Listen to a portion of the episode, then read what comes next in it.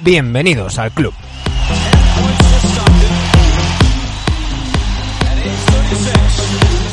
...137 días llevamos sin NBA... ...ni más ni menos...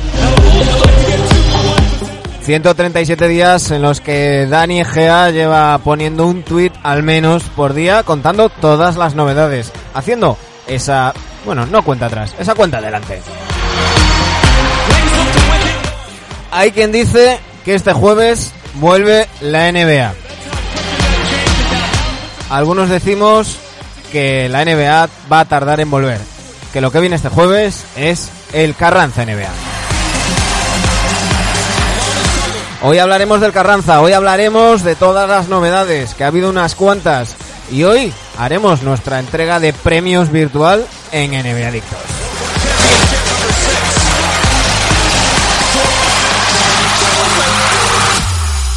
Aquí comienza el capítulo 257 de Enemy Adictos.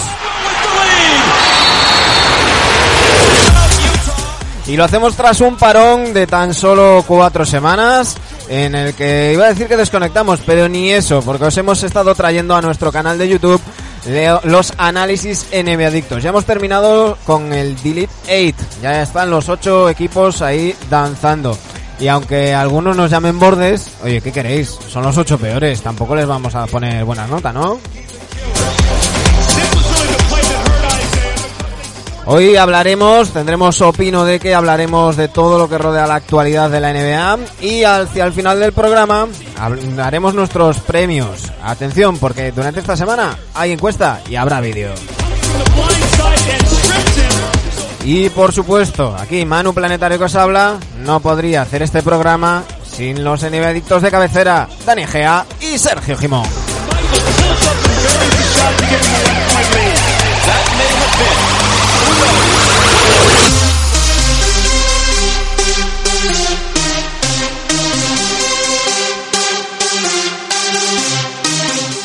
Buenas noches chicos. ¿Qué tal? Buenas noches, ¿cómo estamos? Bien, bien, me, me ha salido una entradilla ahí cañera, ¿no? somos unos bordes, eso es verdad, ¿eh? Sí, sí, sí. Sí, sí. Eh, Yo lo he pasado del, 3,5, creo no he pasado este, en estos 8, ¿eh? Ha dicho mi, ha dicho mi sobrina que, que bueno, que, que a los, a los Hornets ni tan mal, ¿no? Sí, sí, sí. Dice que, que somos unos bordes y que cómo se os ocurre a vosotros, que sois de los Knicks, ponerle esas notas. Que tendríais que darle un aprobado porque sois de los Knicks. Y ahora está aquí amenazándome con darme de hostias. bueno, ya sabéis, en el canal de YouTube eh, si buscáis NBA Adictos en YouTube, ahí tenéis todos los análisis NBA Adictos, además de los programas que vamos colgando. Que por cierto, habrá novedad. Habrá novedad. Y, paisajes bonitos también, ¿eh? Sí, sí, sí, sí. Eh, vamos... He visto que alguien, alguien ha estado... Un país, un país en la mochila. Un país en la mochila. Dani La Bordeta, buenas tardes, buenas noches. Por edad podría parecerme, por la todavía no.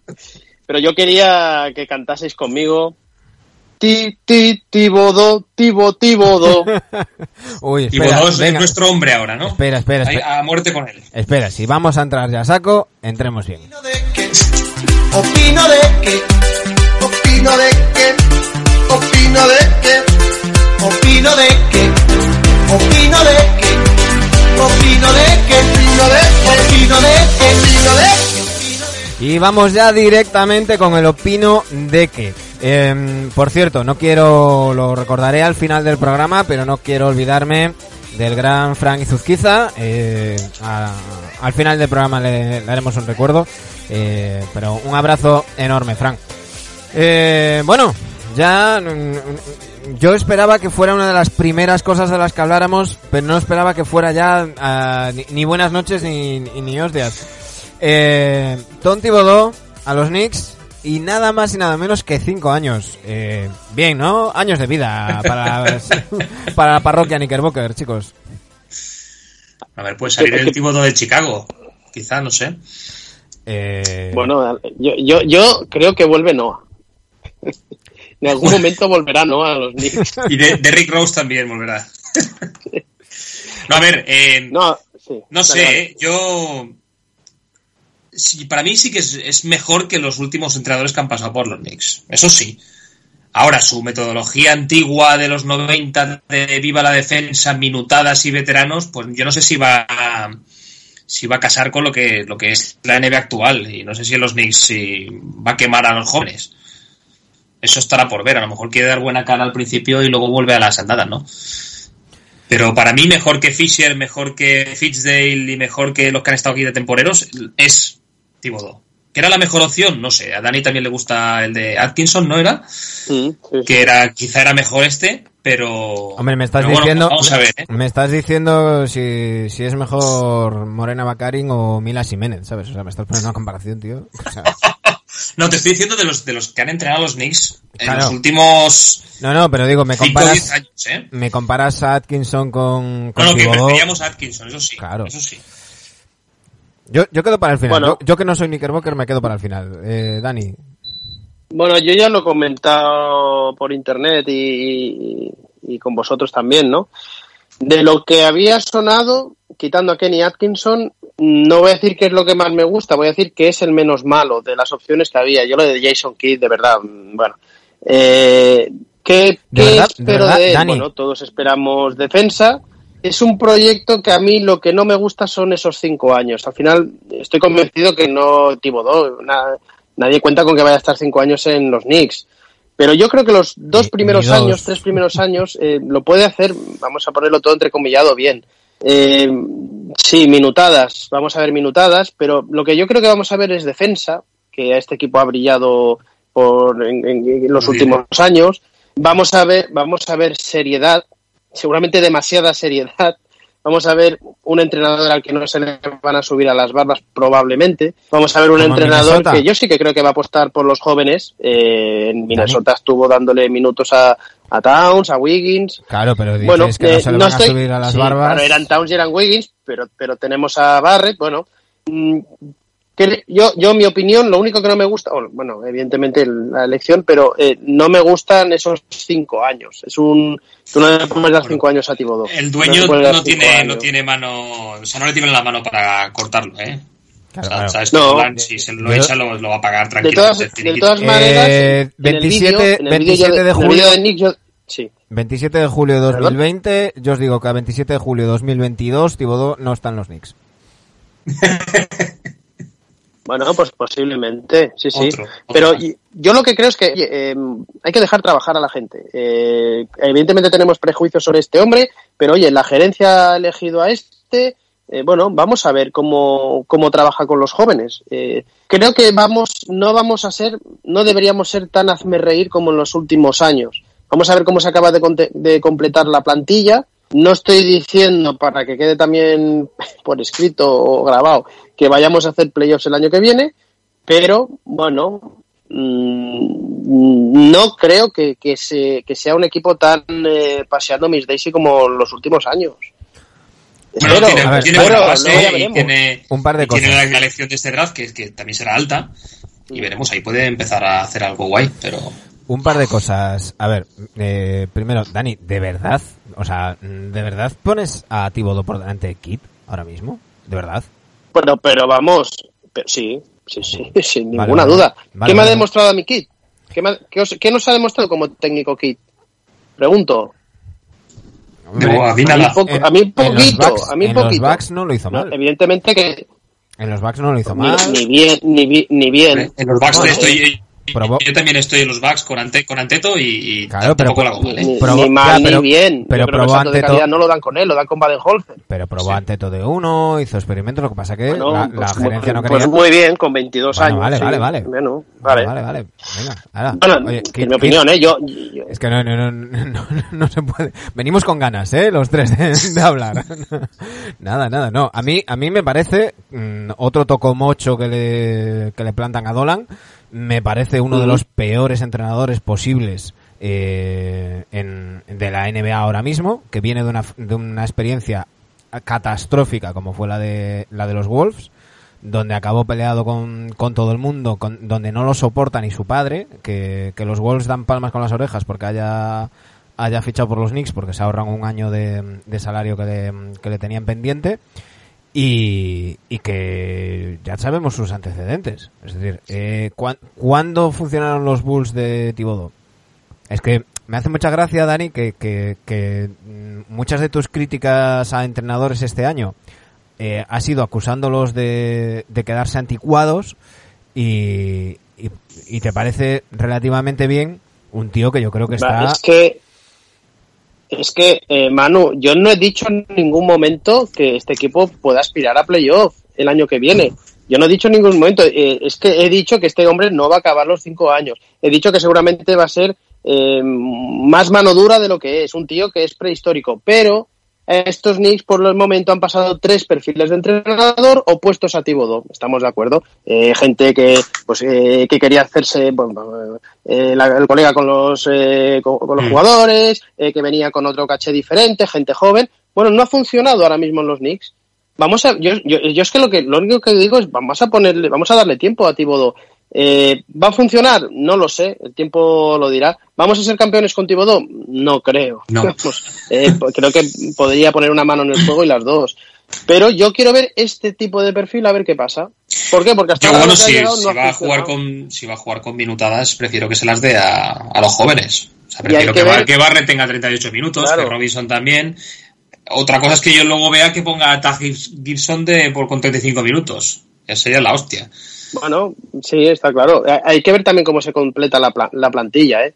Mm. claro, en manos de otros estamos. Eh.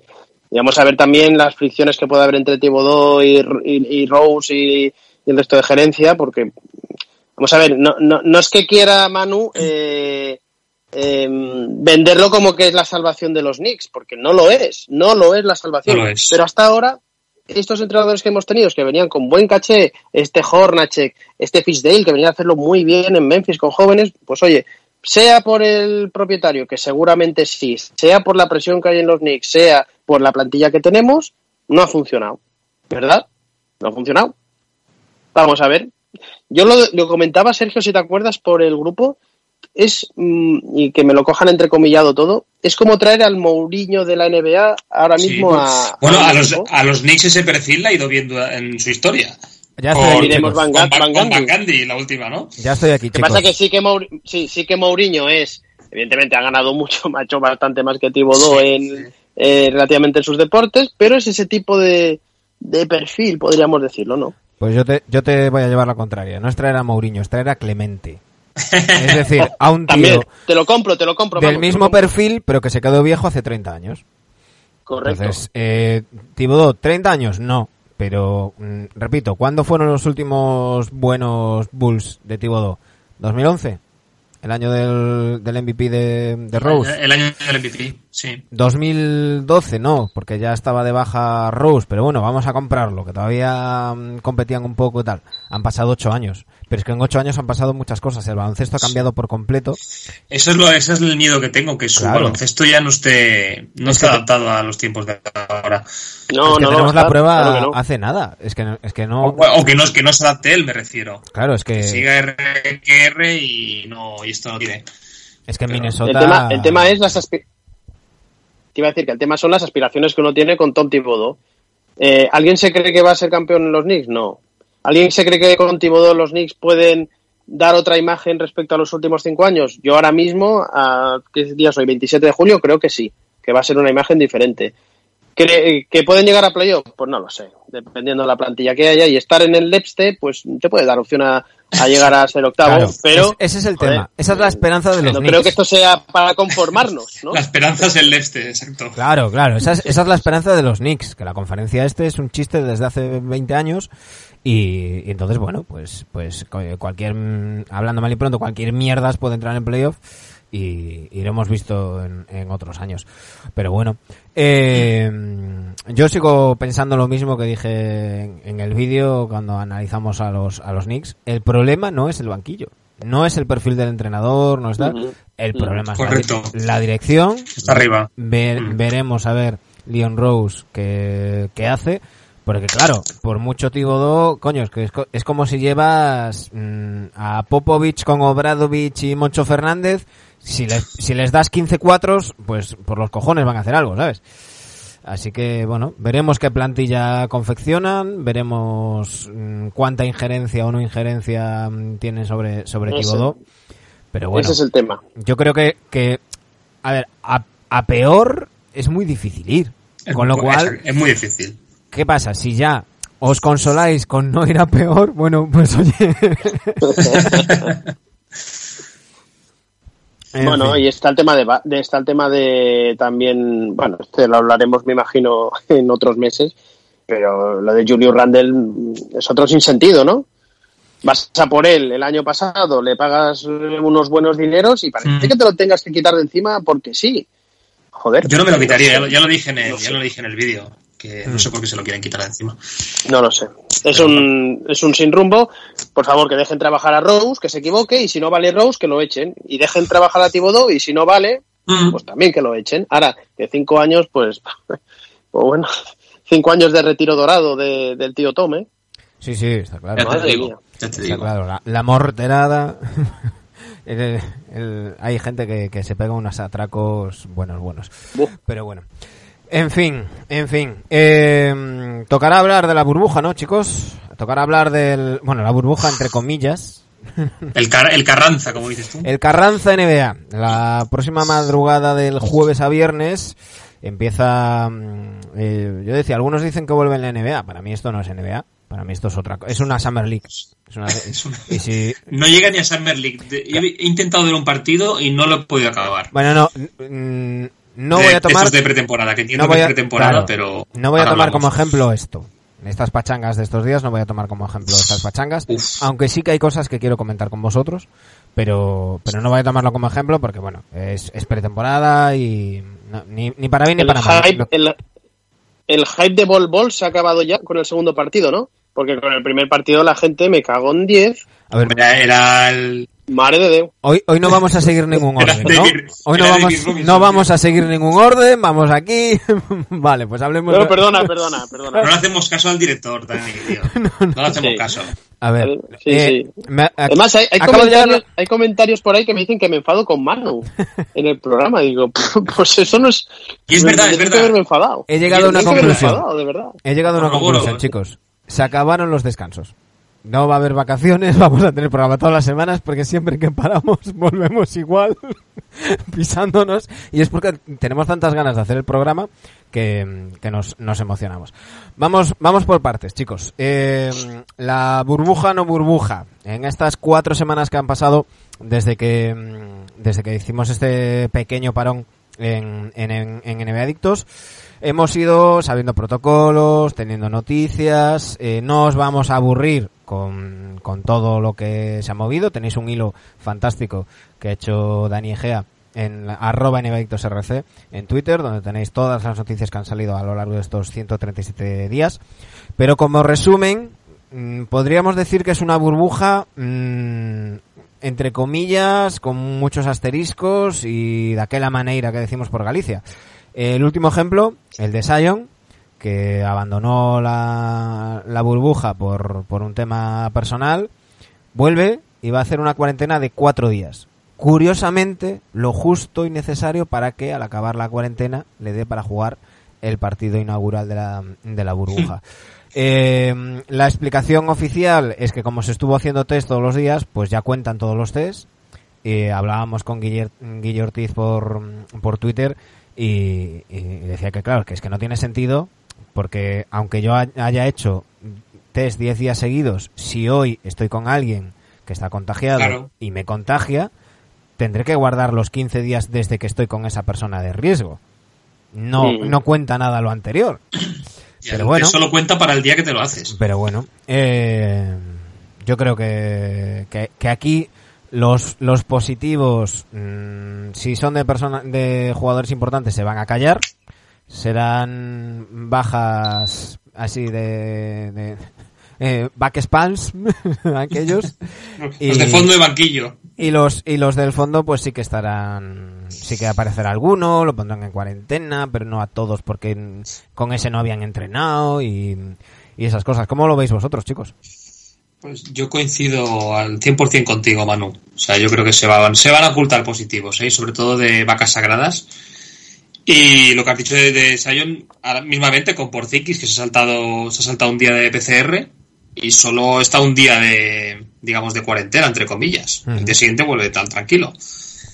Pero eso es lo que dices, ¿eh? Yo, y, y, para nada, para nada ser hermética esta burbuja. Si todo el mundo puede salir cada dos por tres, ya no solo empleados, sino ya vemos que los jugadores pueden salir, pues un poco una burbuja con agujeros. Dani. Pero sí, pero yo, mm, vamos a ver, este protocolo, que para mí, luego si queréis eh, os comento, que sabéis que yo soy friki y, y aparte me sigo mucho los deportes americanos. De las cuatro ligas, sin ninguna duda, la NBA y la NHL es quien más o menos tiene las cosas protocoladas, ¿vale? No quiere decir que los protocolos estén bien hechos, pero este protocolo lo firma la NBA y lo firma el sindicato. El sindicato a lo mejor se tendría que haber plantado y haber dicho, no, oiga, y esto de que salga un jugador y cuatro días, oye, estamos mirando por la salud de nuestros jugadores, de cuatro días nada, aquí se tendrá que esperar lo que se tenga que esperar. Y si no tiene que salir, pues no tiene que salir. Y si sale, pues oiga, que vuelva a jugar de los días y si se tiene que perder partidos, que se los pierda. Por ahí estoy de acuerdo con vosotros, pero estos protocolos de los cuatro días, eh, mientras se van haciendo test y 10 días, como el caso de los Williams, oye, lo han firmado entre ellos, pues mal firmado. Claro, es que el tema es que, el sindicato, el sindicato y Chris Paul a la cabeza quieren esto. O sea, ellos eh, estaban en contra de una burbuja estricta, eh, hubo mucha polémica y se alargó la negociación porque muchos jugadores se negaban a que no estuvieran sus familias allí, otros se negaban a no poder salir. Un saludo a Lou Williams que ahora, ahora comentaremos. Eh, y al final se firmó esto precisamente para que se pudieran hacer sus escapaditas. Entonces, eh, el sindicato, el sindicato esto es lo que quiere. El sindicato quiere jugar. La, la mayoría de ellos, al parecer, al final han querido jugar. Ya no entramos en más discusiones sobre si son sinceros, si no, si quién está detrás y quién, y quién no. Pero ellos han decidido jugar y han decidido jugar así, sin que haya una burbuja estricta.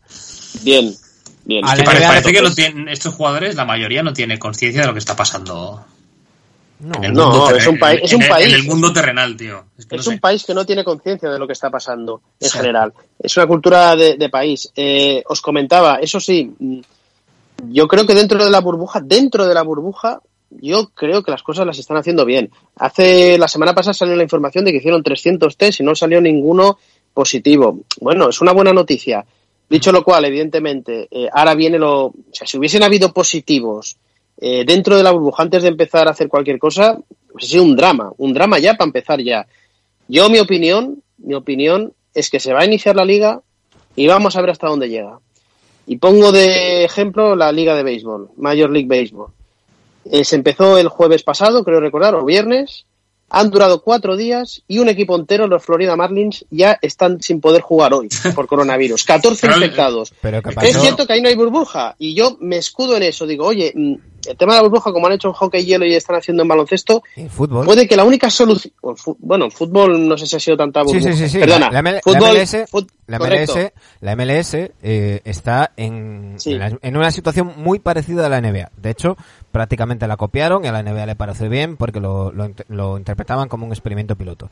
Y, y Dallas, el equipo de Dallas, llegó con cero positivos y en tres días tenía nueve positivos. Se han suspendido partidos, de repente esos equipos ya no, ya no participan, ya está, desaparecen y, y a tirar para adelante. Yo eh, te lo tengo muy claro y os lo dije a vosotros por, por privado. Yo creo que si no muere alguien importante, alguien de la liga, esto se acaba de la manera que sea. Como sea. Como no sea. Lo sé, como no sea. Lo sé. Vamos. No lo me, sé. me juego mmm, el dedo meñique de mi mano izquierda. Si, si no hay un afectado, morir no, pero si no vemos ante Tocumpo en la UCI o cosas así, estos lo van a, lo van a hacer como a Anteto, a Lebron, a Kawhi, se, se lo tapa. Eh, nada, no, no lo yo, sé. Yo estoy, estoy segurísimo. Pero segurísimo. no, no, se puede. A ver, lo de tapar, cuidado. No es tan fácil de tapar. Esto, estás ¿eh? con tus compañeros, ¿eh? También. Estás jugando No. un partido con varias. No digo que haya que no haya intención, que puede haberla, porque yo cuando decía antes el fútbol, que me refería al fútbol europeo, ¿vale? Eh, caso fue en la verdad que parece que se ha tapado para querer, para querer acabarlo como sea posible eh, en la Liga de Segunda y al final acabó saliendo. No me creo yo que en tres meses de competición, mm, por mucho que lo tapes, no acabe saliendo. Oye, la labor de los periodistas también está ahí, ¿verdad? Claro, yo, no de policías, pero... De taparlo en modo de lesión o algo, ¿eh? Claro, claro. No, pero hostia, una insensatez de que de, no, sacado... tapo, pero que sigan jugando. Claro, claro. Yo, estoy, yo, estoy, seguro que si mañana ante Tocumpo eh, da positivo en coronavirus asintomático, va, tobillo. Va, efectivamente, va a tener un esguince que le va a dejar justo dos semanas de baja.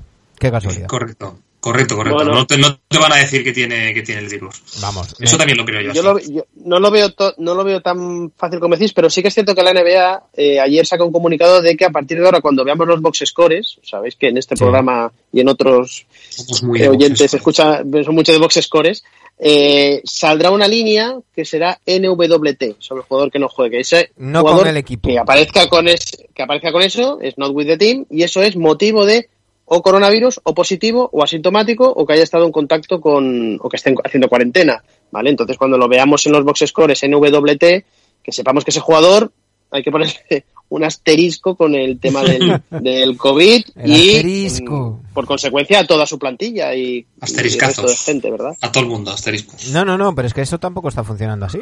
Es decir, se, se están dando positivos, se va a cuarentena ese jugador y el resto de la plantilla sigue entrenando tal, tal cual y siguen jugando amistosos tal cual. Bueno, pero se le sigue pasando PCRs diarios, en teoría, ¿verdad? Claro, pero... Eh, no, sé si no sé si leía que se habían gastado una millonada la NBA en hacer la mm. burbuja segura, 148 o 130 y pico millones de, dólares, aparte el de otro día... y las habitaciones de hotel, ¿verdad? El otro día Adam em, Silver precisamente decía que, que, que no les podían acusar de, de estar haciendo todo esto por dinero, porque eh, vino a decir que la burbuja era, era tan cara y los ingresos de televisión van a ser tan bajos respecto a lo que tenían previsto y tal, que bueno, que sí, que van a ganar algo de dinero, pero es que no lo hacen por eso, que lo hacen por responsabilidad social y el aficionado y bla, bla, bla, bla, bla. Vale. Mentiras a tal. Cuando os comentaba antes lo del béisbol, y perdonad que vuelva, el béisbol no está en burbuja, ¿eh? el béisbol americano no está en burbuja, están viajando, eh, con lo cual, eh, es lo que os comentaba, de las cuatro grandes ligas, el fútbol americano parece que van a, van a viajar, veremos a ver si empieza, el béisbol están viajando, la única manera que yo veía y veo capaz de poder acabar una temporada es esta manera que, se, hizo la NBA, que para mí la idea puede estar bien, tiene, como dice Sergio, eh, agujeritos por donde se nos escapa la burbuja, pero, por ejemplo, el fútbol europeo es un puto milagro, viajando todos los, eh, todos los equipos de todas las ligas internacionales, es un milagro que no haya pasado en teoría nada hasta ahora. un milagro o que lo han hecho muy bien. Y como yo de Europa no me fío de nadie, de ningún país europeo, no me lo quiero creer. O sea que ha sido un milagro que no haya pasado nada.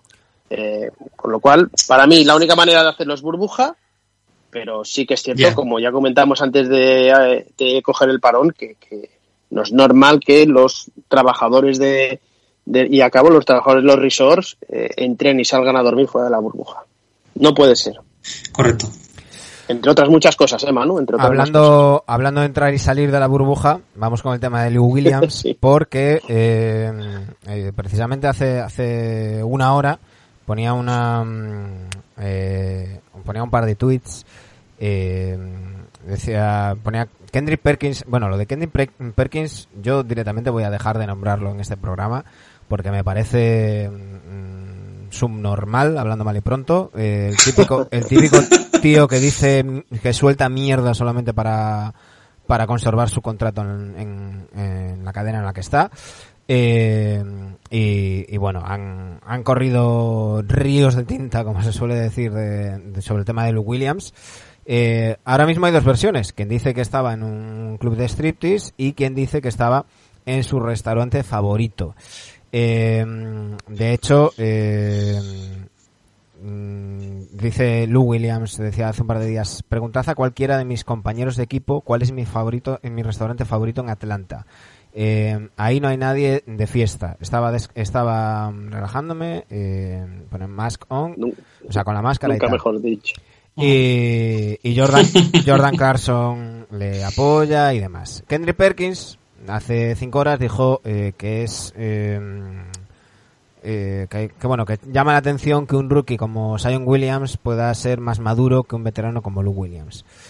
Y, y dice Lou Williams, 15 años en este negocio y lo más sucio que puedes eh, que puedes poner que puedes asociar a mi nombre es parar a coger unas salitas de, pollo durante una pandemia. Perk, cállate la boca, y para de reír y decir que es solamente televisión cuando me veas.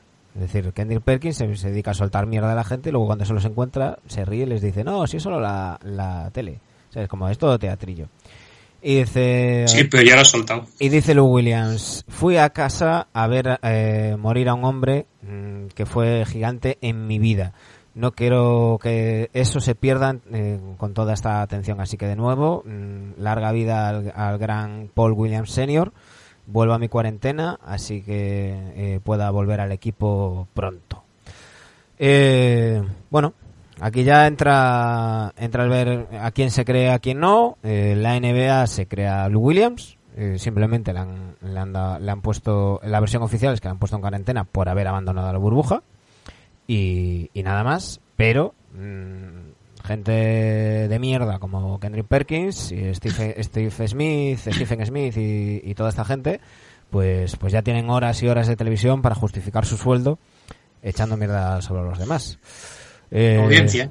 Claro. Mm, bueno, Oye, eh, más allá del chiste y, que, ojo, que nosotros fuimos los primeros en hacerlo por privado y que si no hubiera salido más información estaríamos haciendo coñas también aquí en el programa.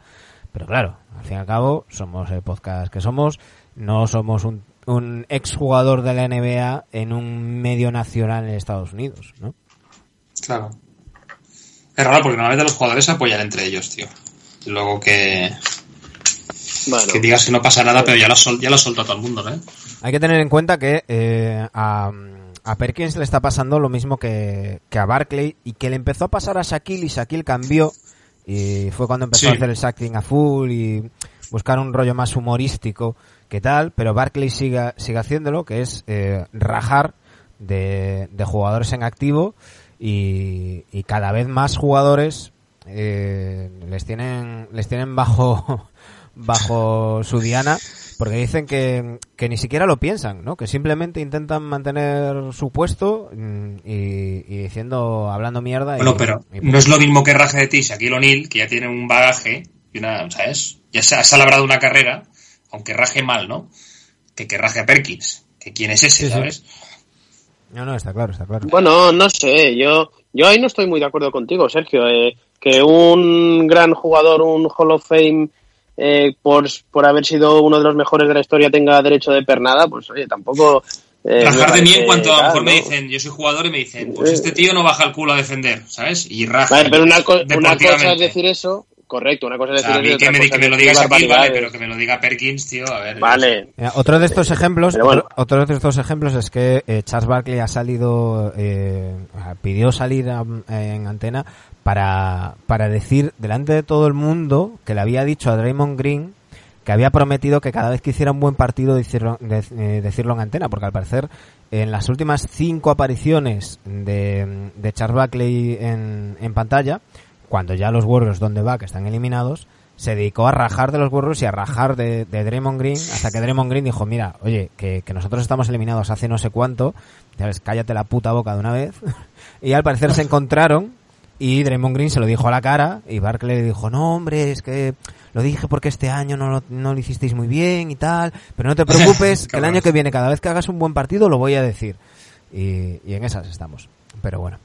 Eh, más de la burbuja, vamos con, con, los partidos porque no nos vamos a poner a repasar altas, bajas, fichajes. De nuevo, arroba RC. Dani estos 137 días se ha pegado una paliza, una paliza de la hostia, así que si queréis saber quién es baja y los fichajes que hay, entráis en arroba RC en Twitter y ahí lo tenéis, lo tenéis todo. Vamos con, con los partidos, empezamos además eh, con, con bastante bastante movimiento y bastante cómo decirlo eh, Quiero, que estaba buscando una palabra chicha bastante chicha y es que el próximo jueves, la madrugada del jueves al, al viernes, eh, empieza el Carranza y empieza a las doce y media con un Jazz Pelicans. Eh, vuelve Sayo. Con un, con, un Betis Cádiz. Efectivamente, vuelve, vuelve Sayo. Y a las, a las 3 de la mañana, un Clippers Lakers. Ambos partidos por vamos. Eh, ya lo digo aquí antes de que luego la gente se queje y demás. Mm, posiblemente este sea el único partido de los Lakers que veáis mm, de, esos ocho partidos que se van a jugar pre-playoffs. Eh, con toda la lógica, yo creo, van a priorizar en, eh, emitir partidos de, equipos que se estén jugando algo. Los Lakers el octavo puesto, el octavo puesto del oeste, por ejemplo. Efectivamente, efectivamente. Así que yo me imagino que veremos mucho de Pelicans, me imagino que veremos mucho de Memphis, me imagino que veremos, pues, pues eso, algo de, los Kings, de los Blazers. Y, que no tiene otras formas de ver los, los partidos. Claro, quien no le mole, pues que se pille el League Pass y... El League Pass y están todos ahí. Y luego llegarán los playoffs y ya sabemos que, en los playoffs los amigos de Movistar Plus se rascan el bolsillo y, hay, hay buenos partidos todos los días. ¿Cómo, ¿Cómo veis esta vuelta? ¿Cómo andáis de ganas? ¿Cómo, cómo veis estos, estos primeros partidos? Pues yo quiero hablar del cambio de posición de ciertos jugadores, que para mí es la única novedad que ha habido. El resto son pachangas. Y la ver los primeros partidos como, como salen.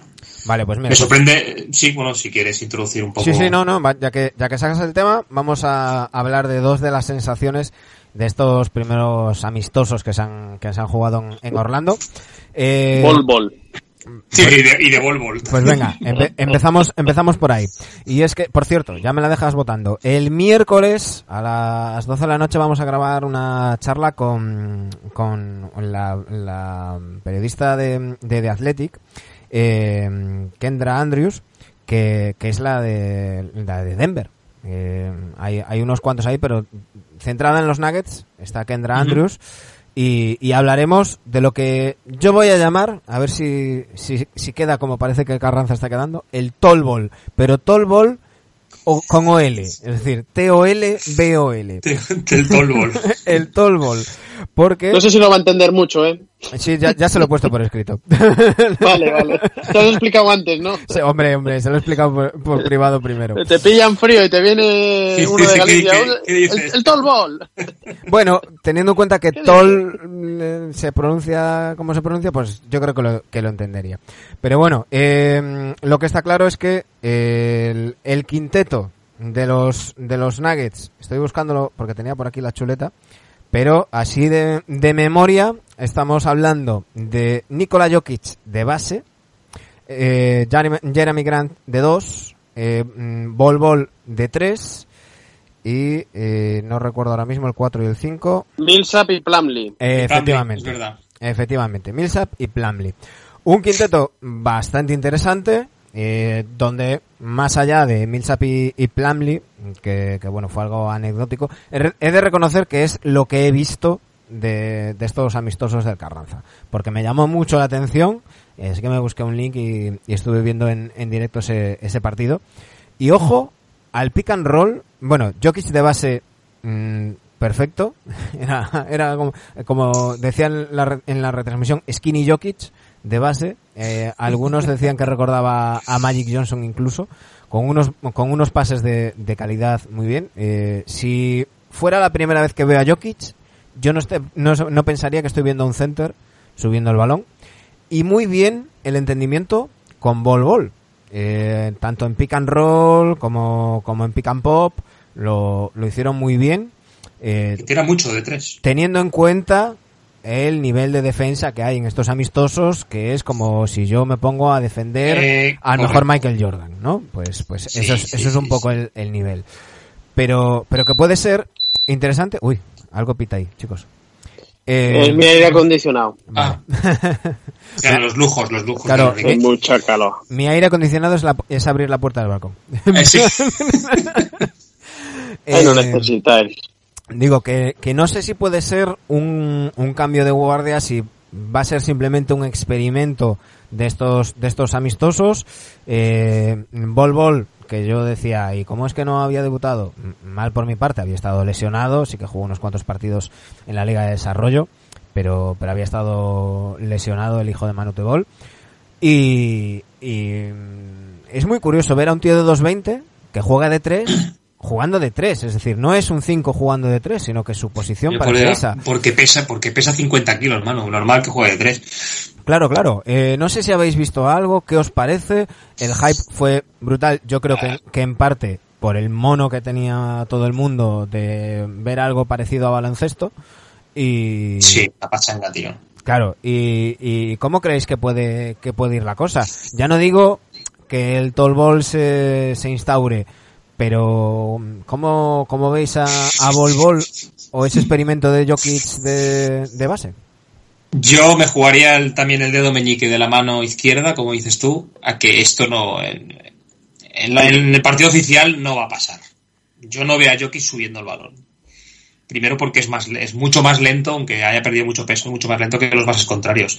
Que juegue en ataque de base o en posición de poste alto, que eso ya lo, ya, lo, hacía. Ya lo hacía. Eso sí, vale, que juegue como un base perfecto, pero que no va a subir la bola ni de coña. Vamos, lo dudo, lo dudo mucho, ¿eh? Y lo de Bol Bol, pues bueno, si, si le van entrando los triples, que ha tirado bastante, como decía, pues quizá lo mantenga de tres, pero yo lo veo más de cara al poste al poste bajo, tío, que tiene que mide 2.20. O sea, no, no, hombre, experimentos los justos ahora, vale, me parece bien, pero yo creo que no, va a pasar esto. Dani. Que esto es de risa, hombre, que, esto es de risa, que, los, que de aquí los entrenadores no sacan nada estos días. Eh, ¿Cuánto le queda a Jamal Murray para jugar? Creo que el primer partido ya no lo juega. en cuanto Jamal Murray, en cuanto Jamal Murray esté, y tengo dudas de si en el partido, en el primer partido que no esté Murray, no sacarán al base suplente. No sé si meterá por ahí a Gary Harris o demás, pero vamos. Eh, la subirá Gary Harris, como si. Eh, yo creo que nos pone a todos muy palote hablando mal lo de Jokic. Sí, hombre, es apetecible de ver, ¿no? Y los movimientos que tiene Jokic es, es tremendo, pero coincido con Sergio, no, yo no le daría mucha más Vamos, no, no voy a decir que no me lo crea. Alguna cosa puntual de que suba la pelota sí que lo hará, pero, pero no sé. Yo creo que en cuanto Murray esté disponible, pues eh, Jokic volverá a su sitio y seguirá jugando de base, como ha estado jugando este año, en ocasiones circunstanciales o incluso en la mayoría del, de, los partidos. Eh, movimientos de balón, un Margasol mejorado, ¿verdad? Que Margasol lo hemos visto mucho mover el balón por fuera. Eh, Jockey nos encanta, pero no creo que, su posición tenga que ser la de base, ni mucho menos. Más que nada porque también hay que defender. Claro, Jockey, a ver, Jockey se, mueve como estos muñecos estos de aire que se llenan y se mueven los brazos así raros, como si no tuviera huesos. Jockey se mueve de esa manera, tío. y no, no, protege, no protege el balón. Es que hay que verlo, ¿eh? Ahora sube la bola, pero porque no defiende nadie. Yo mm, creo que puede ser un recurso no, evidentemente no para, para, para ser el quinteto ni para que yo sea el base titular o tal, pero creo que en momentos determinados de partido puede ser un recurso que te fuerce e incluso te condicione el, el quinteto del rival, ¿eh? Yo creo que... bueno, subir la bola en momentos de presión, último cuarto, sí que puede ayudar mucho, eso sí. Claro, los, pases, de largo que da. Últimos, últimos minutos de, de cuarto, mm, pones a Jokic a subir dos posesiones y ¿quién le Y le revientas al defensor contrario, no sé es, es eso, ¿quién defiende? Porque si pones a defenderle un base para que sea rápido y se la intente robar, eh, tu center se queda con, el, con un pequeñito de, de Denver. Mm, bueno, yo creo que puede ser interesante, no, no para establecerlo como, como algo mm, definitivo ni, ni que, que se dure, que prolongue en el tiempo, pero, pero bueno, yo creo que, que ahí hay un, un recurso. Y algo, definitivo es el otro, ¿eh? Claro, algo que, ha venido, algo que ha venido para quedarse es la novedad en, en los Sixers. y es que después de tanto que hemos rajado, tanto que hemos dicho, eh, vosotros, vosotros. Claro, claro, claro. Hemos, hemos, Dani y yo. Eh, podemos entonar un os lo dijimos con mayúsculas, subrayado, negrita y cursiva, porque, mm, bueno, eh, hay que, hay que poner, como a todo en este año, hay que poner un asterisco, y es que el entrenador de, de los Sixers vio como, como surgían los rumores de que incluso ni siquiera podría llegar a estar en, en el Carranza. Así que eh, se ha sacado de la manga poner a, a Simmons de 4 y con Melton saliendo de, de 1 y lo estuvo en todos los entrenamientos que hicieron jugó así y ya ha dicho eh, Brown que, que, van a, que va a jugar así, que va a ser el 4. Y, y la lógica nos llevaba a eso, Dani. Eh, ¿Qué llevamos? ¿Dos años, tres años diciendo lo que de uno Simmons sin tiro no puede ser? Ha metido, ha, metido un triple, por cierto. ¿eh? Sí, sí, ahora, a buenas horas. Sí, sí.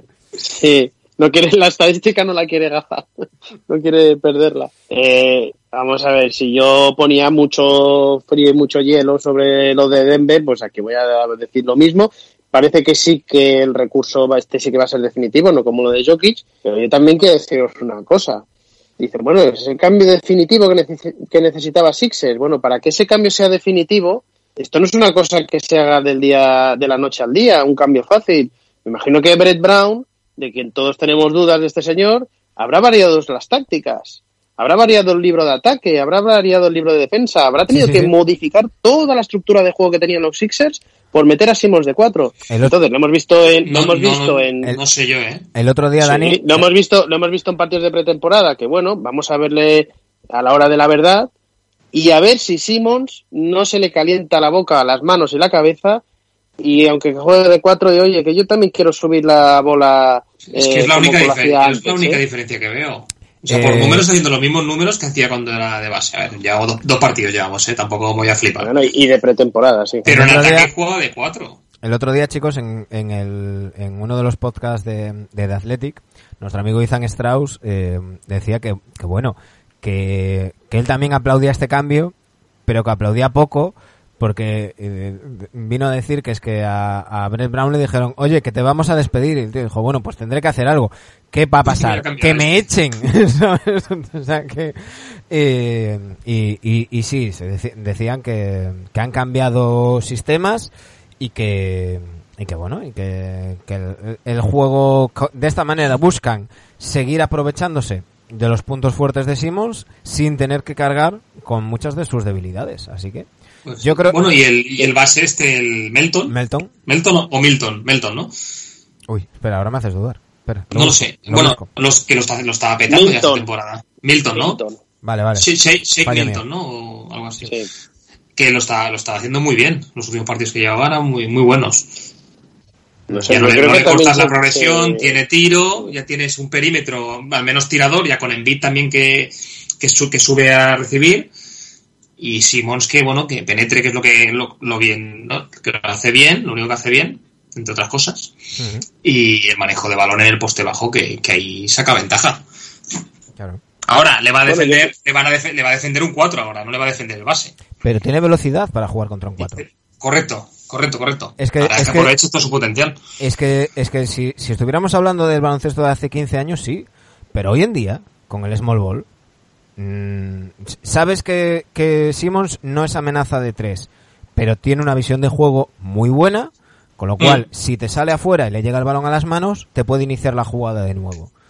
Eh, Exacto. Mm, entran en juego una serie de componentes y abre y abren espacio por dentro, aunque sea metiéndole a él, realmente abres espacio, puedes convivir con Embiid, no se molestan el uno con el otro, que lo, hablábamos muchas veces, que parecía que Simmons quería penetrar y, y Embiid ocupaba mucho en la zona.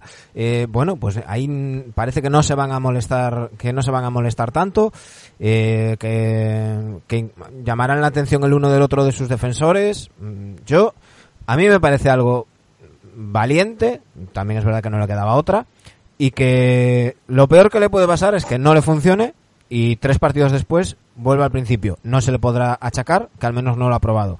Y si funciona, vamos a decir que vaya ojo Brett Brown, que tres años después se dio cuenta y, le, buscó un nuevo sitio. A mí me parece, me parece muy interesante y, creo que es algo bueno para los Sixers. Sí, bueno, y si eso sale bien, cuidado. Cuidado con Filadelfia, que puede subir bastante. Yo, subir algún eh, escalón en favoritismo, ¿eh? Yo para mí, eh, si le sale bien, es que a mí la gran duda que me queda es si Brown eh, sabe llevar esta nueva posición, porque no es un tema solo de Simmons, es que eso como os comentaba, tienes que variar todo el libreto de ataque de, que tenías pensado para, para este equipo este año, ¿no? Si les ha dado tiempo, lo hace bien Brown, del que tengo dudas, y, y lo asimila al equipo bien, por cierto, no sé cómo va a quedar al Horford, si será sexto hombre o qué, pero eh, fijaos lo que os voy a decir Yo creo que Sixers puede llegar perfectamente a las finales de conferencia. Sí, sí, eso digo, sí, fluye bien todo y... Pero me genera unas dudas extraordinarias. Mm. No por Simmons, ¿eh? No por, bueno, por Simmons también. Porque no, por, los demás, cómo se adaptan. Porque Horford salen del banquillo también ahora. Y, eh, que no se le caliente la mano a Simmons de decir, bueno, pues mira, me voy a subir yo un par de esto porque la gente se acuerde de lo que hacía yo también Oye, tío, pues si tú juegas de cuatro, pues juegas de cuatro. Si, es contraataque, lo hace bien igualmente. ¿eh? Y ganan, ¿eh? ganan un gran, un gran defensor, un gran defensor en la pintura, ¿eh? Sí, sí, que puede salir fuera, que puede salir fuera de los cuatro abiertos, ¿eh? Sí. Ahí ganan muchísimo, ¿eh? Creo que en Vitísimo sería la pareja interior más rápida de... No sé si la más rápida de la liga, ¿eh? Defendiendo. Bueno, y defensiva de las tres primeras parejas, ¿eh? Sí. Me parece, a por ahí, fijaos, ¿eh? creo que la ganancia en defensa es tremenda. Y vuelvo, que necesitaban. Y vuelvo pero bueno. a lo que decía antes de, con el caso Jokic. Es decir, esto no tiene por qué ser algo definitivo, pero sí se convierte en un recurso. Es decir, tú mm. jugando con Simons de 4, cuando lo necesites, lo puedes poner a subir el balón. Y según quién le esté defendiendo, ahí queda la duda. Eh, ¿Lo pongo a defender a toda cancha que sufra en transición? ¿O mm, hago un mismatch y, y se queda con un bajito? Eh, es, es, algo interesante. Todo lo que sea abrir opciones y dar posibilidades eh, y dar más opciones en, tanto en ataque como en defensa, yo creo que es bueno para los equipos y, y en este caso estas dos, estas dos opciones me, me, parecen muy, muy interesantes. Iremos viendo qué más novedades hay, qué, qué nos encontramos en este Carranza NBA y que, pueden estar algunas cosas interesantes. Eh, se nos va a quedar en, el tintero porque si no, eh, Sergio se nos tiene que ir. Se nos va a quedar en el tintero el nombre de, eh, o sea, el tema del nombre en las camisetas. hoy, por ejemplo, Matt Thomas de, los Raptors decía que él va a llevar Black Lives Matter. El tema de las camisetas que va a llevar, que, que saca Russell Westbrook con eslóganes que no iban en, en la camiseta. Eh, si no lo digo reviento, el concienciado va a llevar su apellido. Luego, luego la gente no sabe lo que es ser negro en Estados Unidos, pero bueno. Eh, en la camiseta que se vea bien James, que es lo que importa. Eh, hasta aquí mi comentario hater. y vamos muy, hater en este caso, mucho. Bueno, no voy a entrar. No, porque si no se nos acaba, pero es que me no, un, puto cachondeo. A mí al menos me gusta que esté en la pista escrito siempre, siempre está presente. Sí, sí, sí. Pero que vamos, que, que, luego vas de sí, Y, y, cuando te dan la sí, opción... Sí, no te quito, no te quito razón. Eh, hay, hay como 30, hay como 30 jugadores que ante el, el hecho de que no les gusta, mm, o bien no les gusta ninguno de los, de las opciones que ha dado la liga, o bien le parece mal que solamente les hayan dado esas opciones, como, como es el caso de Jimmy Butler, y otros 29 jugadores han pedido a la liga jugar sin nombre. Eso es otra cosa es otra manera de protesta. Pero bueno, cada uno mm, se fija en lo que le importa y, ya sabemos cómo, cómo funciona esto. Eh, decíamos, Sergio se nos tiene que ir, así que vamos a, ir rápidamente con nuestra entrega de premios. Y es que vamos a analizar hoy eh, quiénes son para nosotros los, los seis premiados de, de, de, la NBA, ya sabéis, MVP, jugador más mejorado, rookie del año, sexto hombre del año, mejor entrenador y, y jugador defensivo. Eh, lo que vamos a hacer es lo siguiente. Esta semana, hoy vamos a, debatir y vamos a poneros cuatro candidatos. Esta semana tendréis las encuestas y iréis votando. Y el viernes, posiblemente, viernes o el sábado, colgaremos un vídeo en YouTube donde, además de nuestros votos, estarán el de algunos ilustres invitados que han pasado por este, por este programa. Y, así podremos comparar, bueno, pues el, el voto popular con el voto de, de, los expertos que, que, hemos traído al programa, no porque nosotros nos, nos incluyamos, sino porque el resto sí que lo son. Chicos, eh, ¿queréis empezar por lo más importante o lo más importante lo dejamos para el último? Lo que diga el Otra vez el Chofomor, tío. no, no, siempre, que no seas tercer año. siempre se va de menor a la traca final. Vale, pues, vale, pues empecemos, empecemos por, por, lo, por lo más bajito. Eh, vamos con el rookie a ver qué es lo más bajito. Hombre, para mí el rookie del año, ¿no? Los que llevan menos tiempo en la liga, pues, pues, oye, eh, y compites contra menos, contra menos jugadores. Eh, ¿Quién es para vosotros el, el rookie del año, chicos? Jaja. ¿Candidato o candidatos? No, yo, yo primero. Eh, yo te digo quién, a quién se lo das. Y luego, eh, entre los tres, ponemos cuatro candidatos. Vale, para mí está clarísimo. A Yamorán. Ninguna duda. Ni, pero en absoluta. Vale. Y todo lo que no sea eso, entonces sí que me bajo del barco. Entonces yo sí que me bajo del barco como Manu más de una vez ha hecho con los Lakers, o una vez. Eh, sería, estoy, completamente de acuerdo. Es más, es más. Eh, en esto estoy con Sam Amick, que lo comentó el otro día en, un artículo de, de The Athletic y, hubo cierta polémica en, Twitter, que puso a Kendrick Nunn por delante de Sion. Yo también pongo a Kendrick Nunn. Por yo también. Yo, yo si tiene que ser alguien segundo debería ser el chaval este de Miami. ahora diremos los, el resto de opciones. Pero hmm. yo no tengo a Sion ni entre los cuatro primeros. Me, parece muy bien. Me parece si, es portal, si es portal del 2K, tío. muy bien. Pues perfecto para que se lo compre. Sabes que va a salir, ¿no? De rookie. Lo sabes. No, no, no, no va a salir Sion. No, hombre, teniendo en cuenta que es hasta el 11 de marzo, teniendo en cuenta que las votaciones son hasta el 11 de marzo, yo creo que, que el, escándalo que sería, Un escándalo. El escándalo que sería para la NBA que, que, que, que Sion, habiendo jugado 5 minutos, en la NBA. sea, 19 partidos ha jugado Sion. Sí, sí, 19 solo, hombre. Bueno, nosotros estamos de acuerdo, mm, además por abrumadora mayoría. Bien. Eh, que, es, el premio tiene que ser para Jamorant. Pero, ¿a quién vamos a poner en la encuesta, Dani? ¿Jamorant? ¿Kendrick Nunn? Yo tengo puestos en mis opciones Jerry, eh, Nan, evidentemente, Kobe White y tenía ciertas dudas ciertas dudas y yo finalmente pondría a Barrett de los Knicks. Ah, pensé Creo que... entre los cuatro mejores eh, esto lo has hecho bien. Como Barrett para casa este tío, ¿eh? Uh. Uh. Uh. Yo, pensaba que Dani había tenido dudas con, con Kobe Carl. otra, otra. Qué grande. Bueno, pues ahí, ahí tendréis para, para votar. a, Williamson no, no, lo ponemos. Vale, vale. Yo voto por no ponerlo Oye, pero que Sí, pero... No, yo lo tenía apuntado, ¿eh? Yo lo tenía apuntado para ver, para ver, ¿eh? para ver los millennials y tal, a ver qué, qué, ponían y eso, para ver la gente de Twitter, que sé que va, va a votar a este. Pues venga, aquí. Me llamó también millennial, tío. No, pero por, lo, por los loles me refiero. Queda para, para que decida nuestro community manager a quien quita sí, para que poner a, lo que quiera. a Sion. Para poner a Sion. Yo, yo en vez de en vez de RJ, si queréis lo comentamos y podemos cambiarlo, me he quedado con dudas de poner a Tyler Herro. En vez de Barrett. No sé si lo este, pasa que... Pero este rookie, este rookie, el Herro. Sí. Lo que pasa es que mm, Hero empezó muy bien, pero luego se fue mm, mm. como como efecto gaseosa, ¿no? Fue bajando un poquito. Eh, bueno, es que la verdad es que hay muchos en, en Miami, eh, porque Duncan Robinson también lo hizo muy bien. Hay muchos jugadores que destacaron en Miami. Hachimura, Hachimura, también lo ha hecho muy bien. Sí, ¿verdad? Pero bueno, bueno, queda, queda en tus manos, Dani. Vamos con el, con el sexto hombre del año. Eh, hay mucho, mucho que debatir aquí, porque yo creo que hay casi casi un debate de, de concepto. Eh, Correcto. Y, y, y, no sé si a lo mejor soy la nota discordante o a lo mejor pasa como con el rookie del año, estamos todos de acuerdo. ¿Quién, quién es para vosotros vuestro sexto hombre del año? Pues yo he leído un poco. A ver, la, vía NBA, he visto que dan favorito a uno y no lo había pensado. Y, es, y es cierto que yo también se lo daría. Juegan los Clippers y no es Lou Williams. Bien, es de acuerdo. Eh, Montrez Harrell. Y he visto y de lo que he visto, es verdad que sale del banquillo. Yo pensaba que no, que, que, era titular, porque alguna vez no lo había visto titular, pero no, no, sale, sale desde el banquillo y sí que se lo daría a este. ¿eh?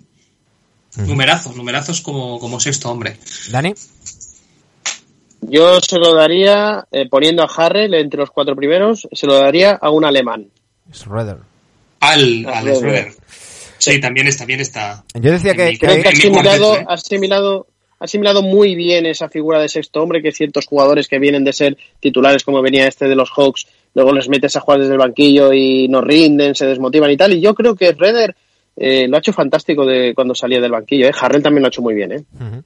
Yo creo que os decía que para mí es casi un debate conceptual porque eh, mm, durante los últimos años, que prácticamente parecía que era el Lou Williams Award o el Jamal Crawford Award, parece que, el sexto hombre tiene que ser un bajito anotador, eh, poco menos que, bueno, pues el que más anote desde el banquillo, ese es.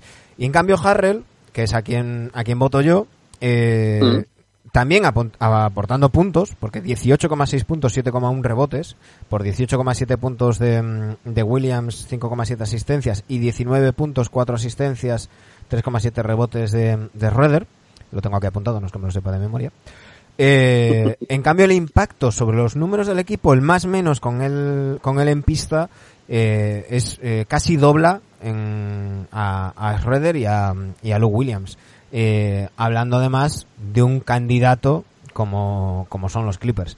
Y a todo eso le añadimos que sería romper la dinámica y, seleccionar a un hombre alto, pues es un, una pequeña anécdota mayores y, y mi, mi, voto va para, para Harrell en este, en este caso. Eh, ¿A quién ponéis? Eh, quién, ¿Quiénes van a ser las opciones? Tenemos tres de momento. Schroeder, Harrell, Williams.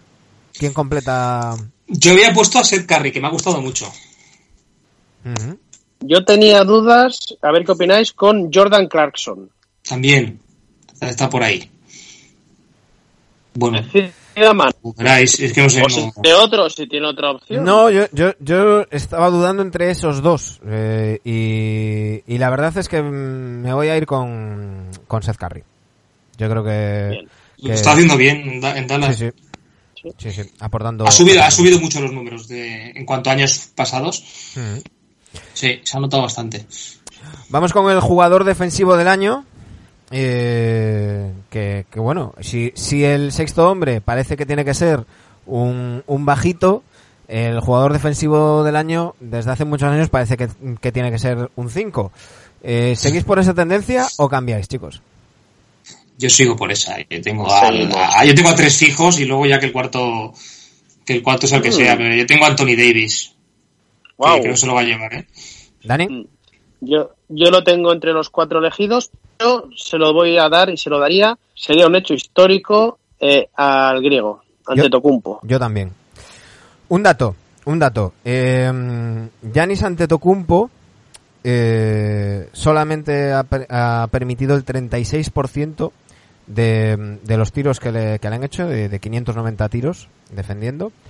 Davis el 38,5% y Gobert el 40,2%. O sea, ahí está. Sí, esos tres, esos tres son los que tenía.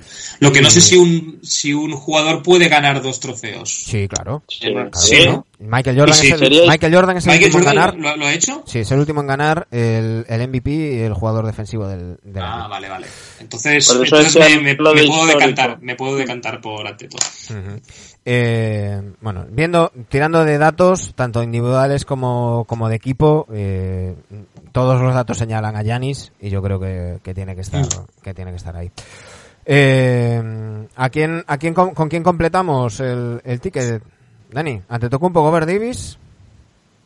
Pues eh, yo fíjate que a Gobert no lo tenía puesto. Eh, si ah, queréis lo ponemos, ¿eh? Vale. Os voy a decir Sí, mis sí, opciones. El resto de dos opciones eran Ben Simmons.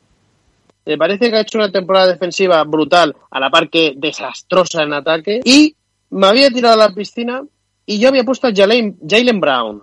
Uh, sí, Sí. Me, me gusta. No sé qué os parece. Me gusta. Si ponemos a, si ponemos a Gobert, si quitamos a Simmons o, o a Brown. ¿A quién quitamos? Yo quitaría a Simmons, pero. a ver, hace- Sí, yo, yo también pondría a Brown.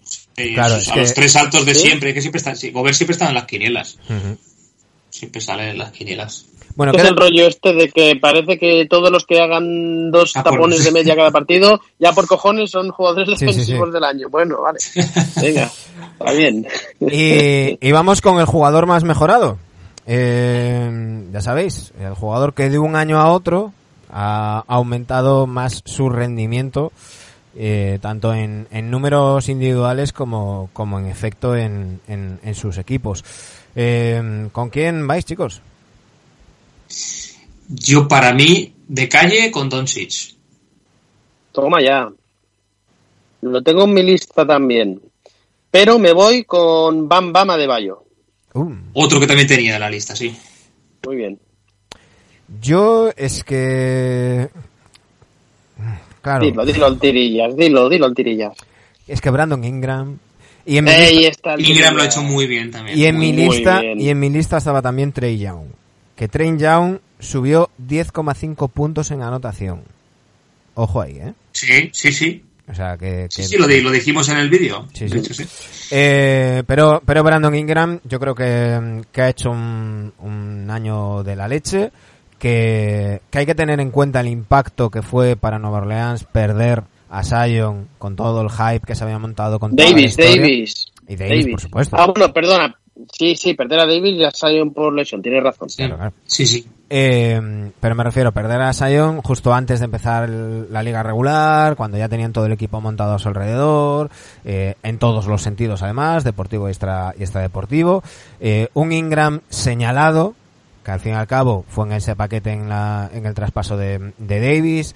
En alguna prensa nacional se llegó a decir que no era, no era, no merecía un número 2 de draft que otra vez más los Lakers se habían equivocado y, demás.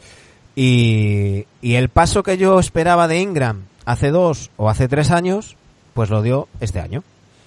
Dio un paso adelante, tanto baloncestísticamente como en todo lo demás. Yo creo que tuvo un liderazgo eh, sobre sus compañeros muy importante y hizo que, que, apenas se notara que, que no estaba que no estaba Sion porque los Pelicans han estado, de hecho, ahí están cerca, han estado peleando por, por puesto de playoff, a pesar de que su, su número uno del draft y próximo Jesucristo eh, no, no, no pudiera participar en la mayor parte de la temporada, ¿no? Entonces yo creo que, que hay que, mm, que subrayar eso, eso y luego después, claro, la mejora en los números que es una es una, una pasada. Ha mejorado eh, en, en triples, por ejemplo, ha pasado de un 33 a un, de un 33 a un 38%, pero es que ojo, ha pasado de 1,8 tiros a 6,3. O sea, ha aumentado el porcentaje multiplicando por 5 el volumen. Eh, ese es el dato bueno. Claro. Sí. Eh, lo que no sé, ahora veremos si estando Sion continúa así.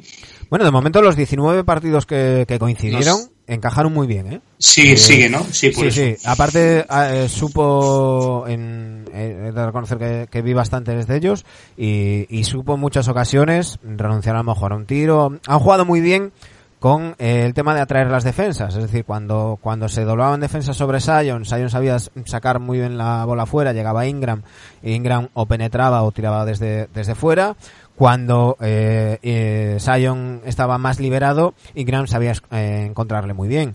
Eh, eh, con ese dentro fuera, fuera dentro, jugando, jugando así, yo creo que, que es algo que, que, les puede funcionar. Y, y, yo creo que ha dado ese, ese plus de madurez que, como digo, yo, yo lo esperaba antes, pero bueno, mm, eh, bienvenido sea. Bienvenido sea. Eh, ¿A quién podemos en, en, en la encuesta, chicos? yo tenía apuntado en menor medida al que me equivoqué porque pensaba que era rookie al de Charlotte a, no, que, al, revés, pensaba que no era rookie y era rookie. yo tenía apuntado a Fred Van Vliet. Mm. ¿Con quién nos quedamos de esos tres? Pero, es que Vliet, lo ha buscado también esta mañana y ha jugado todos sus partidos de titular, Dani, este año. Sí, no, pero estamos hablando de jugadores ah, no, vale, estás, Bien, vamos, mejorado, sí, sí, sí. Te lo compro, te lo compro a Van Blitz, estamos, de pretemporada. Que le había buscado para sexto hombre y era, y era que había jugado titular. Bueno, pues ahí tendréis la encuesta, ya sabéis, arroba RC, para que vayáis eligiendo. Y nos quedan los dos premios, yo creo que más importantes. Eh, no sé si estaréis de acuerdo con este orden que hemos así más o menos cogido, pero he dejado estos dos para el final. En primer lugar, el entrenador del año, que yo creo que no tendría que haber ni discusión. Pero ni, ni discusión. Y ahora a lo mejor me tiro a la piscina y vosotros decís, decís otro. Pero yo creo que Nick Nurse tiene que ser vamos, merece. unánime. Con el 100%. Sí. No. ¿No? Lo que ha hecho con... Yo creo lo que ha hecho con Raptors. Después de que eh, se le vaya la superestrella, o sea... Correcto. Si tuviese una medalla de plata, yo se la daba a Nu. Pero yo al mejor récord, ¿no? Como siempre, a lo fácil. No, no, no, no, no, también, también, porque la temporada de, de Bucks era proyectada a 70 victorias, ¿eh? Yo se lo daría al de, al de Memphis. No pensemos siempre en los grandes equipos y las grandes que están arriba del todo. Lo de Jenkins es un mérito también. Eh, no le quito méritos a Nus, ¿eh? Pero con cuatro cañas. Te traes a Morán, no sabemos cómo va a responder, y lo tienes octavo con prácticamente lo tenía los boletos ya para estar en playoff y le meten la mierda esta de los cuatro partidos o menos para jugar el playoff. Me parece tremendo lo de Dani, lo de Memphis recibiendo un balanchón. Si no existiera, si no existiera Nick Nurse, te lo, compro, te lo compro. Pero es que lo de Nick Nurse es una pasada. O sea, un equipo, lo, hemos hablado mm, ya varias veces, un equipo campeón, que ya sabemos que normalmente estos dos equipos, y más cuando es un equipo que no tiene tradición, se suele dar el efecto saciados, ¿no? Ya ganamos, lo conseguimos, aún por encima perdimos a nuestro MVP eh, y, no ha venido nadie para sustituirlo y, normalmente suele ser un año de mm, presumir de trofeo y, y al año siguiente reconstrucción. Y Nick Nurse, con los mismos moldes, con el mismo molde, eh, los mismos ingredientes, salvo tu jugador más importante, los vuelve a tener ahí. Yo creo que es, que es, vamos. Mm, Meritorísimo. Eh, porque es eso, porque, repito, un entrenador campeón. No es decir que llega un entrenador nuevo y bueno, a ver qué hago con esto y revoluciono el vestuario tal, o llego a un equipo donde he hecho dos o tres fichajes de, perdonadme la expresión, de medio pelo eh, y perdí a uno muy, muy grande y me saco un, perfil, un equipo de perfil bajo peleón. No, no, no, no. El mismo equipo, los mismos jugadores. Simplemente falta Kawhi. Y ahí están peleando exactamente del mismo modo, jugando del mismo modo. Ese, ese juego casi comunista de, de Nick Nurse, donde no hay nadie que destaque sobre los demás y al mismo tiempo todos destacan. Y ojo al Carranza, ojo al Skinny Gasol, ¿eh?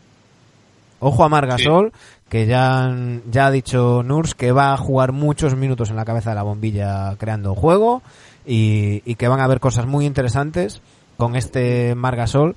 Eh, en palabras de Nick Nurs, la primera vez que, que Mark me dice que no le duele nada. O sea que, ojo ahí. Que se preparen las cervecerías de Toronto. Sí, sí. eh, yo yo eh, estoy de acuerdo contigo, ya te digo, si segunda posición se lo daría a Nurs. Pero hay una plantilla con Grayson Allen, Kyle Anderson, Dylan Brooks, Brandon Clark, Gorgie Dien, los Jackson, eh, un Balanchunas que ya saber a lo que... me parece eh, y primer año, ¿eh? Y primer año también de Jenkins, ¿eh? Compro, compro todos tus, argumentos y, nos estoy, completamente estoy completamente de acuerdo. Pero es que si, si lo de Jenkins me parece de 10, es que lo de Nurs me parece de 15. Entonces, ahí, ahí lo, estamos. Ojo, que también lo que dices, Baden-Holzer, a ver si, si os parece bien cómo completo yo el ticket. Baden-Holzer, en esa previsión de 70 victorias que tenía que tenían los Bucks, y Billy Donovan, al que le hemos dado hostias hasta en el carnet de identidad. hasta en el carnet de identidad pues, le, hemos dado hostias este, año sí, este año sí. y este año ha dado con pues la tecla. Nadie, nadie metía a Oklahoma en playoff y míralo. No, no, Nos ha metido dentro. ¿Dani? será un 2 con... porque yo, mi otro candidato era Fran Vogel.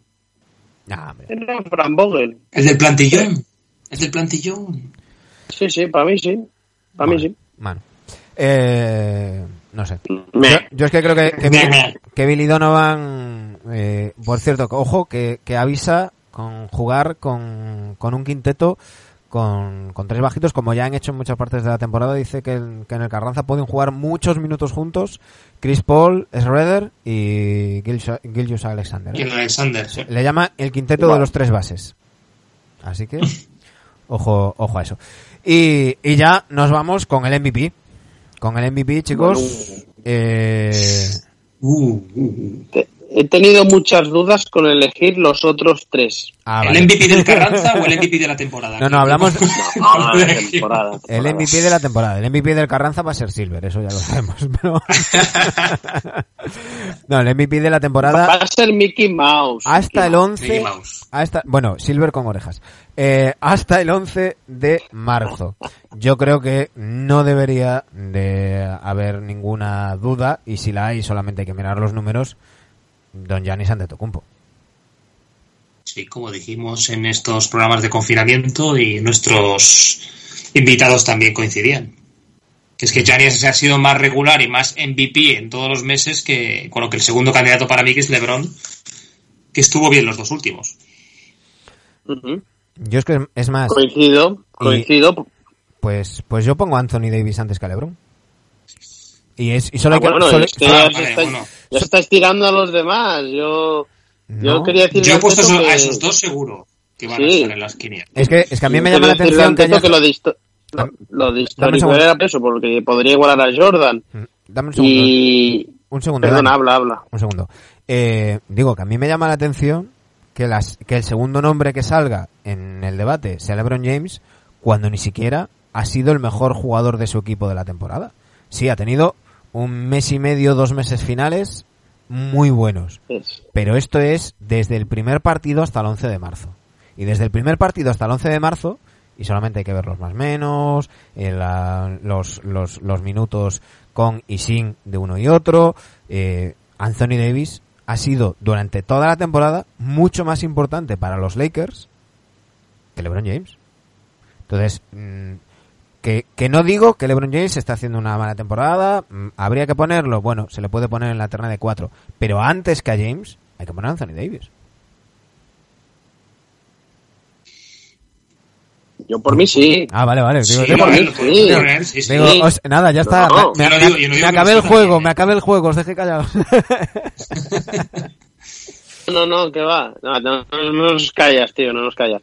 Eh, yo, para mí Anthony Davis sería el 2, LeBron sería el 3 y la gran duda, porque, eh, no sé, no veía nada descabellado pensar en Luke Uy, Dani, Dani te, te, perdimos. Te perdemos. perdió. Ah, pues decía que, que, en la cuarta posición del MVP eh, tenía muchas dudas.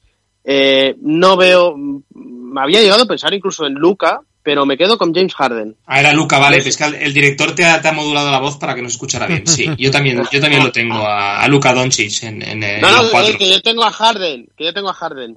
Pero que he pensado en Doncic y en Lillard. Yo, yo tengo a Doncic. Bien. Pues yo pondría Kawhi. Hostia, no te lo compro. Es que Kawhi se ha estado mm, paseando toda la temporada, no sé. No te lo puedo comprar, sí, pero, pero paseándose, paseándose... Eh, y borrándose. Con el, sí, sí, sí, pero paseándose y borrándose, con el más menos de ellos en pista y, y demás, eh, tiene un 10,8. Cuando Doncic un 1,2, Harden un 5,6 ahí hay mucha diferencia de ellos. ¿Y son notas, notas de qué? ¿Quién pone esas notas? No, más menos, dices. No, digo, el más menos, el más menos. La, la, diferencia de puntos con ellos en pista y con ellos sin estar en pista. Claro. Si Kawhi elige jugar contra, contra los Knicks, pues tendrá un más 10. Ya, Tendríamos ya, que ver contra quién han jugado. Claro, pero, pero, precisamente Kawhi no ha elegido jugar contra los Knicks, es al revés. Kawhi sabes que es, el, es, es un MVP de playoff. A, mi parecer, no, este, no, no, no, yo, yo insisto, para mí, Janis mm, clarísimamente. sí. Para mí no hay debate. Pero si tengo que completar un, un cuarto candidato, es decir, un, un, un medalla de madera, eh, pues entre Harden, Doncic y Kawhi, yo me quedo con Kawhi. Pues que decida el community manager. No, cabrones, no me hagáis esto. Porque cada uno dice uno y, y, y no, no, no. No, no, pues, pues voto de calidad. El, el, el, que lo pone es el que decide, así que el que pusiste tú. Claro. pues a Harden. Claro. Ya está. Pues queda por, el, queda, queda por escrito, ¿eh?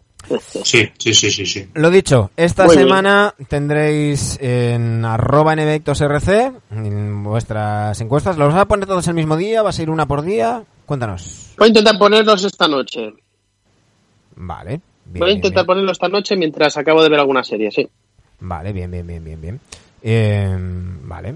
Pues con... Estoy buscando una canción para, para cerrar, porque con, to con toda la emoción ni, ni siquiera había puesto una, una canción para, para cerrar, chicos. Esta semana, eh, esta noche en arroba en RC tendréis las encuestas para que vayáis votando vuestros premios.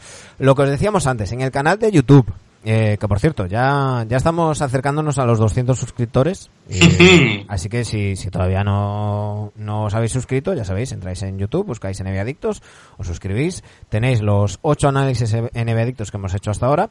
Y esta semana vais a tener nuestros votos y a mayores vais a tener los votos y alguna que otra explicación de gente que sabe mucho más que nosotros de esto. Eh, para entrar en explicaciones ya os, ya os, diremos a dónde acudir para, para verlo. Eh, haremos un recuento y luego compararemos la semana que viene el recuento de unos con el recuento de otros. A ver, a ver si hay coincidencias, si hay diferencias. yo creo que va a ser algo, algo interesante de, de ver. Y, y, ya volveremos. Y de mucho curro. Y de mucho curro para ti. Y volveremos el lunes que viene ya con resultados oficiales del Carranza NBA. A ver qué tal. A ver qué tal va. Ya habrá, va a haber cosas que, que hablar. Y va a haber cosas ¿Habrá, algún ¿Habrá algún eliminado ya? Ah. los Wizards. cuidado, ¿eh? Los Wizards y los Suns, vamos, no, no me juego, no me juego yo. Y Spurs, y Spurs tampoco. Sí, bueno, habrá, habrá que ver. Bueno chicos, eh, la semana que viene más, ya sabéis, eh, seguimos en arroba nvectosrc en Twitter, arroba nvectosrc en Instagram y si nos queréis echar una mano, patreon.com barra nvectos. Hasta la semana que viene chicos. Nos vemos la semana que viene. Que vaya muy bien. Adiós. Lo dicho, nosotros volvemos la semana que viene. Pasad la mejor de las semanas posibles. You better find some.